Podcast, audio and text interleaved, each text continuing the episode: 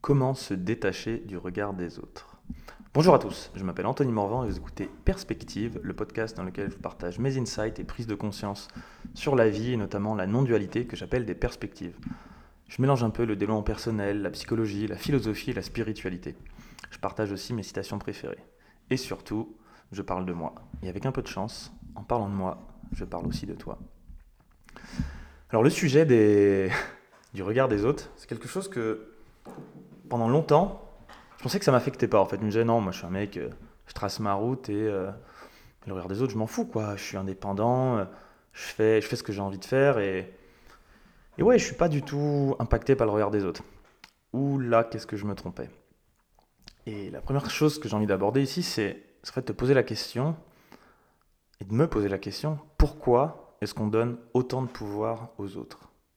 En fait, on a concrètement envie, c'est profondément humain, on a envie que les autres nous aiment et en fait qu'ils nous confirment notre ego et notre image de nous.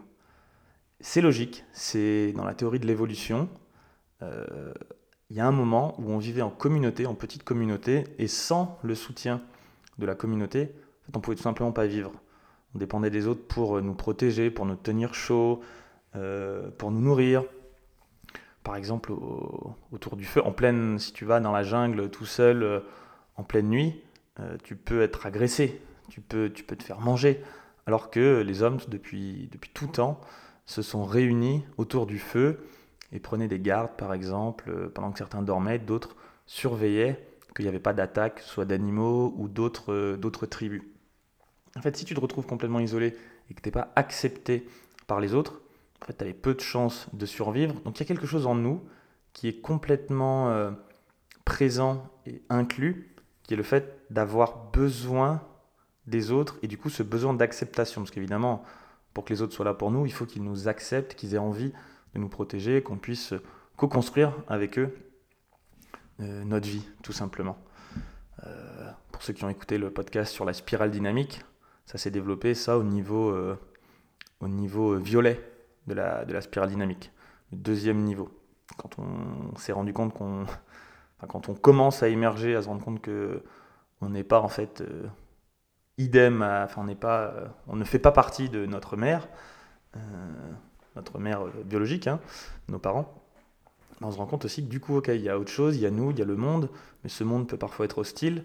Du coup, on a besoin de former des, alliances pour continuer à survivre. Et en même temps, euh, donc voilà, ça c'est évolutionnairement très utile euh, que les, de, vivre avec les autres. Et pour ça, il y a cette euh, notion d'avoir envie de faire des choses qui font que les autres vont nous accepter et de justement ne pas faire des choses qui vont faire qu'on va être excommunié de la, communauté et se retrouver, se retrouver tout seul dans la jungle et ne pas survivre. Il faut savoir que c'est une partie animale en nous qui en fait a besoin de, des autres, besoin de cette, acceptation. Mais il y a aussi une autre partie un peu plus psychologique, c'est justement cette notion de que les autres nous confirment notre ego. À savoir que notre ego, je l'ai déjà dit dans un autre podcast aussi, en spiritualité, il y a beaucoup de choses sur le fait qu'il faut tuer l'ego, l'ego c'est pas bien. Non, l'ego c'est ni bien ni mal, l'ego il est là, il a un but euh, qui peut parfois être désagréable, parfois agréable. Et l'idée c'est pas de, de le détruire, c'est d'apprendre à vivre avec, de, de, faire avec et de le transcender quand, euh, quand il doit être transcendé. En fait, notre ego, il a besoin, il a une envie en fait d'un truc figé. Il refuse l'impermanence. Dans mon podcast sur l'éveil, notamment, j'explique comment tout n'est qu'impermanence, mais c'est que notre structure mentale qui crée, en fait, qui, qui a ce besoin de conceptualiser et d'avoir quelque chose de figé. Par exemple, qui je suis. Il y a moi, et il y a tout le reste. Et ce moi, bah forcément, il, est sujet à définition. Je suis un homme, je suis euh, intelligent, je suis... Bref, tout ce que tu veux. Et ce truc-là, il n'est pas censé bouger. Parce que s'il bouge, forcément, euh, tu es un peu embêté, tu sais plus trop qui t'es. Du coup, ça fait partie aussi de cette évolution de l'être humain. On a besoin, comme le dit je ne sais plus quel grand psychologue, on a besoin d'être quelqu'un avant de pouvoir être personne. C'est-à-dire avant de transcender l'ego, on a besoin d'avoir un ego mature, fort, stable. Et euh, encore une fois, pour vivre dans le monde. Comme me l'avait dit un jour une de mes chamanes, euh, c'est l'ego qui paye les factures. Et du coup, cet ego, il a aussi besoin de validation. Parce qu'on peut se la donner à soi-même, ok, c'est cool, mais la plupart d'entre nous, on passe par une phase euh, où on a vraiment besoin d'avoir euh, ce renvoi de notre image, cette confirmation de l'image qu'on a de nous-mêmes, même si elle est inconsciente, hein, bien souvent, euh, cette confirmation de l'image qu'on a de nous-mêmes par les autres. Et en fait, c'est ça qui fait qu'on a besoin d'être approuvé, d'être aimé.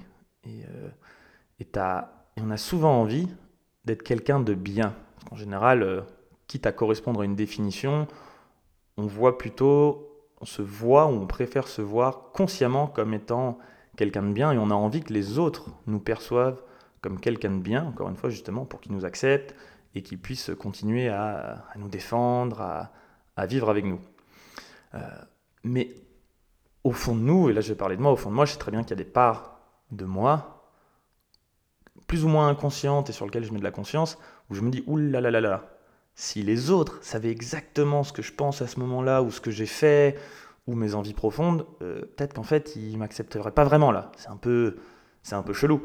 En fait, comme le dit Paul Valéry, les hommes se ressemblent par ce qu'ils cachent et se distinguent par ce qu'ils montrent. En fait, on a tous une apparence extérieure qu'on essaye de donner au monde, au monde, et là, on se, on se distingue tous. Euh, certains vont avoir un style vestimentaire différent, des métiers différents, mais dans le fond, on a tous une sorte de lumière au fond de nous, et en même temps, on a aussi des parts d'ombre, et ces parts d'ombre, on veut justement les cacher, parce qu'on se dit, euh, merde, non, c'est dégueulasse, les autres, ils peuvent pas savoir ça de moi. En fait, c'est ça qui va créer une peur, en fait, du regard des autres. Euh, c'est un peu comme si, tu vois, tu laisses une idée que tu te fais de ce que pensent les autres euh, enfin, ce que, ce que tu penses que les autres pensent, c'est ça qui dirige ta vie, au final. Parce que tu, tu vas, on va toujours être un peu en mode euh, boucle infinie. Il y a ce que toi tu penses de toi, et puis ce que tu projettes sur les autres, enfin, ce que tu projettes dans la vie, et comment tu analyses ce que potentiellement les autres pensent de toi. Et en fait, on va bien souvent agir, et encore une fois, je parle pour moi, bien souvent dans ma vie, même si je pensais faire des choix conscients et faire ce que j'aimais, en fait, ce que j'étais vraiment en train de faire, c'était d'essayer de contrôler ce que les autres allaient penser de moi pour qu'ils me voient comme quelqu'un de bien. Même si au final, en mettant de la conscience dessus, je me rends compte que c'était pas forcément euh, vraiment ce que je voulais. Et du coup, je me retrouvais aussi en espèce de frustration envers les autres parce que quelque part, je leur reprochais de me forcer à agir comme ça pour qu'ils puissent m'accepter ou m'aimer. T'imagines le bordel c'est-à-dire que je n'ai aucune idée de ce qu'il pense, premier point. Deuxième point, je mets quand même une idée. Enfin, j'ai aucune idée. En vérité, j'y ai pas accès. Mais je vais me dire, attends, lui, il pense peut-être ça de moi. Donc je pense qu'il pense ça de moi, et du coup, je vais essayer de modifier ce que je pense qu'il pense. Enfin, ce que lui pense de moi. En fait, c'est encore une fois que ce que moi je pense de ce que lui pense, que je vais essayer de modifier. Donc là, on est déjà à 2 degrés de ce que je ressens vraiment et de ce que j'ai vraiment envie de faire, parce que je suis en train d'essayer de manipuler encore une fois, souvent c'est bien inconscient, mais on parle de, manipulateur. C'est très à la mode aujourd'hui les mots euh, manipulateur, pervers narcissique, tout ça.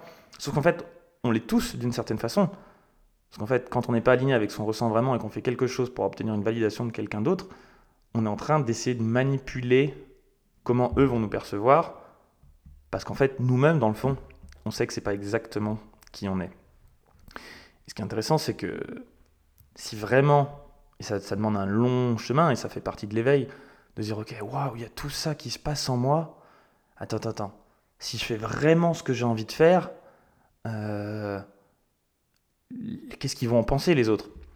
Sauf que justement quand tu trouves ce truc au fond de toi que tu as vraiment envie de faire qui est assez important pour que tu le fasses peu importe ce que les autres vont penser ce qu'on peut appeler l'alignement et au bout d'un moment si tu es tellement dans ton alignement tu vas te dire, putain, mais en fait, je m'en fous de ce qu'ils pensent. De toute façon, pour moi, c'est impossible de ne pas faire ça. Je peux pas agir autrement.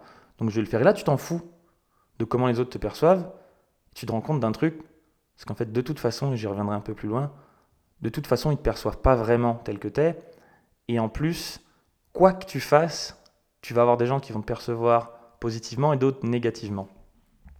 Alors, il y a un contre-argument à tout ça, qui revient souvent, et que j'ai eu moi pendant longtemps aussi, c'est le feedback en gros, bah oui, Anto, c'est cool tout ce que tu dis, mais euh, il y a quand même des moments où on a besoin du regard des autres, de savoir ce qu'eux pensent de ce qu'on fait pour s'améliorer. Alors oui, c'est vrai. Et le feedback, il est ok, mais seulement si tu sais où tu vas et que tu cherches pas la validation, mais que tu cherches juste à avoir un feedback pour mieux aller là où tu vas ou de l'aide, mais que tu n'es pas en train de demander à quelqu'un, entre guillemets, de te valider qui tu es, où est-ce que tu dois aller. Tu vois Sinon, c'est émotionnel, ça te déstabilise. Euh, tu, dois avoir ton émotion qui te guide, qui te montre là où tu dois aller, et éventuellement, tu prends des retours et tu dis Ah ouais, ok, c'est vrai que dans mon chemin, ou techniquement, je peux modifier ci et ça pour mieux atteindre mon but.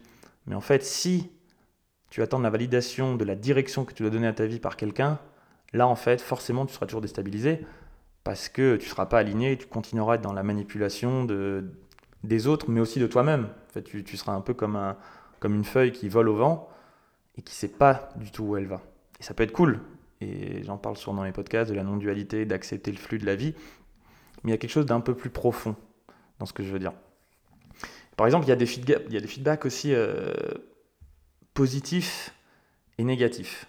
En gros, si tu reçois un feedback négatif et que tu n'es pas sûr de là où tu veux aller, bah, ce que ça va faire, c'est ça va te faire arrêter. Le positif, c'est qu'on euh, bah, peut en avoir besoin justement pour grandir. Mais le but, c'est de ne pas être impacté ni par les feedbacks négatifs, ni positifs. Parce qu'en fait, ce que je voulais dire par là, c'est que si, si tu fais un truc et tu reçois un feedback négatif et que ça te bloque, tu dis oh bah merde, du coup, il faut pas que je fasse ça. Bon, t'arrêtes. Merde. Ou alors au contraire, tu as besoin qu'on te dise que c'est bien pour que tu continues. Dans tous les cas, tu es en référence externe et en fait, tu comptes sur ce que les autres vont penser pour continuer à avancer dans ta vie ou pour faire le choix que tu as fait. Alors que le but ultime, c'est justement de te dire de n'avoir ni besoin de l'un ni de l'autre. Savoir que si on te fait un retour négatif, tu continues quand même, tu prends ce que tu as à apprendre dans la direction de ton but, mais tu continues. Et en même temps, si on fait, t'en fais un positif, bah, tu l'accueilles, mais tu, tu, sais au fond de toi qu'avec ou sans ce retour positif, tu l'aurais, aurais continué ton chemin. Parce que soyons, euh, soyons clairs, un compliment, ça fait toujours plaisir, c'est clair. Mais comparé à la jouissance de faire quelque chose ou l'accomplissement qu'on a quand on fait quelque chose qui est vraiment important pour nous, moi franchement je préfère recevoir des retours négatifs, mais savoir que je suis aligné et que je fais quelque chose que je sens être ce que j'ai envie d'apporter au monde, ce que je sens être aligné avec moi, je préfère largement ça plutôt que de faire l'inverse, quelque chose qui, que je fais juste pour obtenir de l'approbation, un petit compliment qui va me durer quelques minutes, quelques heures tout au plus, allez, quelques jours grand maximum si c'est un putain de compliment. Euh, franchement, je préfère accomplir quelque chose sans aucun retour positif plutôt que d'avoir des retours positifs continuellement, mais savoir au fond de moi que ce but est vide. Et, euh, je, préfère même, c'est ok pour moi d'être pris pour un con, d'être pris pour un connard, d'entendre que je suis que, que j'ai tort, que je suis chelou même. Parce que aujourd'hui, et c'est de plus en plus vrai, ça ne l'est pas encore complètement, mais je me suis rendu compte, et, et grâce, euh, je pense grâce à AlphaBody et au fait de faire des vidéos sur la perte de poids en ligne, je me suis rendu compte que peu importe la vidéo que je fais, il y a toujours des gens qui vont me dire que je suis un connard, un arnaqueur, que je mens, que ce que je fais c'est mauvais pour les autres, que je suis drogué même, que je fais de la muscu. Et en fait, peu importe le message ou la façon dont j'essaye de la modifier pour correspondre à, l'un des commentaires négatifs, il y en a toujours un autre qui va me faire un commentaire négatif sur l'inverse. Il y a des gens qui vont me dire euh, de toute façon, t'es un enfoiré, euh, t'es musclé. Enfin, t'es musclé, donc tu prends, tu prends des stéroïdes. Il y en a d'autres, au contraire, qui vont me dire euh, Ouais, on dirait ma petite sœur, tellement t'es pas musclé. Ok, donc il y en a un qui me reproche d'être trop musclé et que du coup c'est louche et forcément je prends des stéroïdes. Et il y en a un autre qui me dit que que je suis trop maigre pour faire ce métier-là. Ok. Donc en fait, quoi que je fasse, euh, il y a un des deux qui va pas être content, voire les deux en même temps. Et l'idée, c'est de, de se rendre complètement indépendant de l'opinion des autres. Et, d'avoir aussi parfois de la compassion. Moi, ça m'a beaucoup aidé d'avoir de la compassion pour les gens qui disent ça, parce qu'en fait, je sais que souvent, ce genre de commentaires, ça vient d'une souffrance. Moi-même, euh, j'en voulais à beaucoup de gens qui, qui se lançaient dans l'entrepreneuriat, avant de commencer la musculation, même je, jugeais négativement tous les gens qui en faisaient en me disant ah, ils sont débiles, ils ont vraiment que ça à foutre, regarde ce gros tas de muscles, c'est que de la gonflette, euh, le mec il doit vraiment pas être intéressant, il a pas le temps de lire des livres, euh, il a que ça à faire. En fait, qu'est-ce que ça disait de moi? Ça disait juste qu'il y avait une partie en moi qui avait envie de leur ressembler, mais qui n'osait pas aller à la salle, qui n'osait pas justement avoir l'étiquette ou la stigmate, la stigmatisation d'autres personnes qui auraient dit exactement la même chose de moi. Et du coup, je leur reprochais à eux. Je faisais pareil, je disais, ah, t'es, un débile, t'es musclé. Alors qu'en fait, j'avais juste envie d'être musclé, mais j'avais pas envie d'avoir les, euh, retours négatifs qu'ont en général les gens musclés. Donc, euh, au final, qu'est-ce qui se passait? Bah, J'étais aigri et puis j'étais pas musclé. Tout simplement. Et là-dessus, j'ai complètement dépassé ce, au moins sur ce point-là. Il y en a plein d'autres dans ma vie où, où j'ai encore un, grand chemin à faire pour me détacher du regard des autres. Et d'ailleurs, même ce podcast, parfois, euh, je me retrouve encore un peu déstabilisé. Quand on me fait des retours, je me dis, mais merde, qui suis pour parler de ça? Ou qu'il y a des gens qui me disent euh, que les podcasts sont mal construits, que ça manque de préparation. Parfois, je me dis, ah merde, putain, c'est vrai. Et en même temps, c'est pas grave, j'avance, je sens que j'ai envie de le partager. Donc je le partage quand même. Il y a un autre point aussi qui est super intéressant, c'est de se rendre compte qu'on a tous des perspectives différentes. C'est d'ailleurs euh, un peu le thème de ce podcast. Mais en fait, en fonction de notre histoire, de notre vécu, de tout ce qu'on. De, de, nos parents, de nos expériences, même de notre corps, notre physiologie, et je ferai un autre podcast là-dessus, mais notre physiologie impacte notre état d'esprit. Euh, notre cerveau physique, il va avoir des impacts sur comment on pense. Donc en fait, c'est juste impossible. On n'a pas la même réalité. On a tous des réalités différentes. Et du coup, c'est logique en fait que des gens voient des choses comme étant différentes. Tu fais quelque chose, il y a des gens qui vont trouver ça bien, il y en a d'autres qui vont trouver ça pas bien, mais ça fait partie de l'expérience humaine. Et au plus j'ai compris ça, au plus j'ai compris moi aussi justement comment en fait bah, il y avait des trucs que je trouvais bien et d'autres que je trouvais pas bien, et dans le fond, chaque personne faisait du mieux qu'il pouvait, ou du mieux qu'elle pouvait. Plus ça m'a aidé à me dire, mais en fait, attends, pour moi c'est pareil. Souvent pour moi c'est passé par par cette phase-là, d'avoir un peu de la compassion pour comment, comment je juge les autres. Et de ne pas m'en vouloir en me disant putain merde, en fait je suis en train de juger cette personne ou je suis jaloux. En fait, qu'est-ce que ça dit de moi? Ça dit que j'ai envie de faire ça et que j'ose pas. Ok, cool. Donc en fait, c'est logique. Vu que je ressentais ça, c'est logique que moi aussi, si je le fais, il y a des gens qui vont, qui vont me juger et ça m'appartient pas forcément. Ça ne veut pas dire qu'il ne faut pas essayer d'être un meilleur être humain et de prendre en, en compte les autres, de prendre en compte le feedback. C'est pas ça. Mais l'intention, si elle est positive, euh, ben, j'essaye de me dire que je fais au mieux et je sais qu'il y a des gens auxquels ça va plaire, d'autres auxquels ça va pas plaire. Mais je suis pas non plus en mode tous ceux qui disent que ce que je fais c'est pas bien, c'est les connards. Non, c'est juste des gens qui ont une autre réalité. Et si j'avais euh, leur même euh, physiologie, la même histoire, les mêmes parents qu'eux, la même expérience, j'agirais et je, je ressentirais et je penserais exactement comme eux. Ça, c'est Cartolé qui en parle, euh, notamment dans les relations, pour comprendre, vraiment se mettre à la place de l'autre. Et la compréhension apporte euh, l'amour, bien souvent. Parce qu'une fois qu'on a compris que nous-mêmes, on agirait comme l'autre personne, ben on se dit mince, en fait, on n'a juste pas forcément les mêmes chances dans la vie, ou tout simplement pas le même point de vue, et, euh, c'est OK. Et, bien souvent, c'est nous-mêmes notre pire juge. Et, et on se juge euh, en fonction de, de, nous, justement. On se juge en fonction de comment est-ce qu'on pense qu'on devrait être. Donc quand tu fais quelque chose, euh, par exemple, moi ces temps-ci, euh, j'ai recommencé un peu à fumer de temps en temps. Chaque fois que je fume une cigarette, je me dis merde, putain, ça correspond pas à l'image que j'ai de moi, de quelqu'un qui prend soin de sa santé. Et du coup, je sais qu'il y a une petite part de culpabilité là-dedans. Du coup, je me juge un peu comme étant quelqu'un qui fume. Sauf qu'en fait, ça m'appartient qu'à une partie de moi qui décide que je devrais être autrement. Et une fois qu'on se rend compte de tous les jugements qu'on a pour soi, on peut se rendre compte des jugements qu'on a pour les autres. Et du coup, juste par effet miroir, que chacun de nous a des jugements sur lui et sur les autres. Et qui ne sont pas forcément en fonction de ce que nous on fait, mais plutôt de l'image idéale qu'ont les autres, de ce que eux devraient faire ou de ce que nous on devrait faire. Et c'est aussi super intéressant, je crois que c'est David Laroche que j'avais entendu dans une de ses conférences parler de ça. Il, parlait du fait que, de toute façon, euh, voilà, quoi que tu fasses, il y aura des gens pour te critiquer. Et, il prenait, je crois, l'exemple du film Gladiator, où, euh, où il y a quelqu'un, euh, il prend ce film-là qui est quand même une, putain de référence, qui, bon, il y a plein de choses qu'on peut dire dessus, hein, mais, mais qui, somme toute, au panthéon des films, est plutôt bien classé. Et, et on pourrait critiquer quelques quelques aspects de comment sont représentés euh, les hommes, les femmes dans le film, enfin bon bref, encore plus dans le film 300 euh, par exemple. Mais là, c'était un commentaire très sincère sur Amazon où le mec disait oh, Le jeu d'acteur est vraiment nul, le scénario est pourri et la réalisation, n'en parlons pas, les musiques, c'est catastrophique.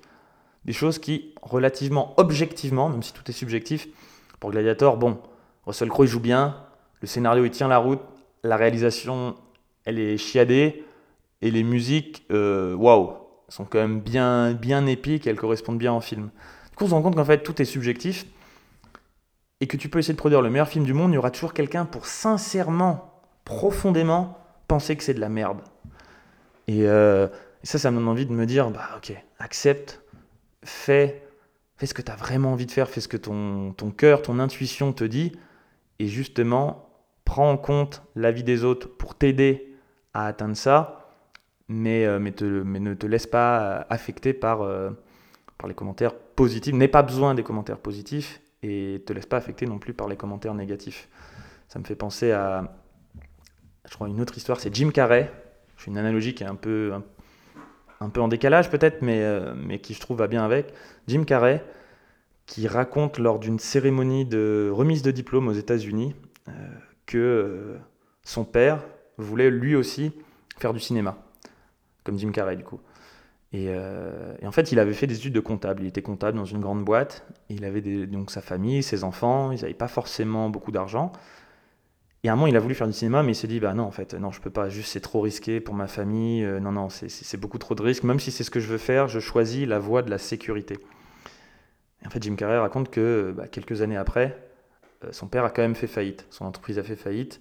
Euh, il a été licencié et aux États-Unis, c'est pas comme en France. Il n'y a pas forcément de chômage. Ça peut être du jour au lendemain, même pas du jour au lendemain. Tu arrives au boulot le matin et cinq minutes après, tu es dehors, tu plus le droit de toucher à ton ordi et puis, euh, puis tu es viré. quoi.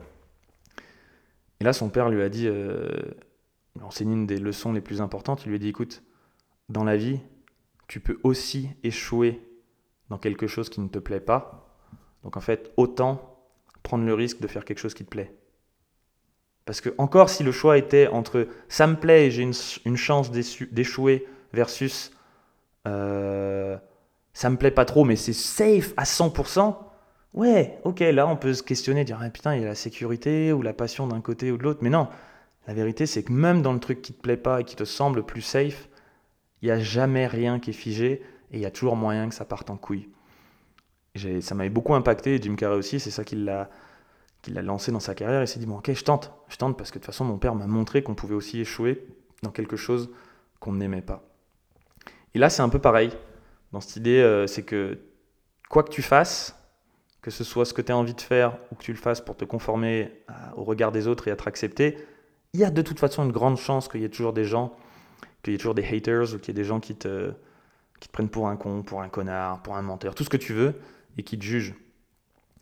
Et, ça, moi, je remercie grandement la chance d'avoir été exposé, encore une fois, euh, avec Alpha Body euh, sur des vidéos euh, Facebook ou YouTube, et de me prendre tellement de commentaires dans la gueule qu'à un moment, je me suis rendu compte, ok, ce qui se passe, en fait, c'est que les gens me jugent pas moi. Je fais des vidéos, et puis les gens, ils sont dans un certain mood quand ils regardent ma vidéo. Déjà, je choisis de jouer un personnage avec un certain script ou un message à faire passer, qui est peut-être pas parfois exactement ce que je pense, mais qui est ce que j'ai choisi de mettre en avant pour faire passer euh, un message simple, en fait, il y a des gens qui vont dire ouais, c'est top, et d'autres qui vont dire putain, t'es vraiment un connard.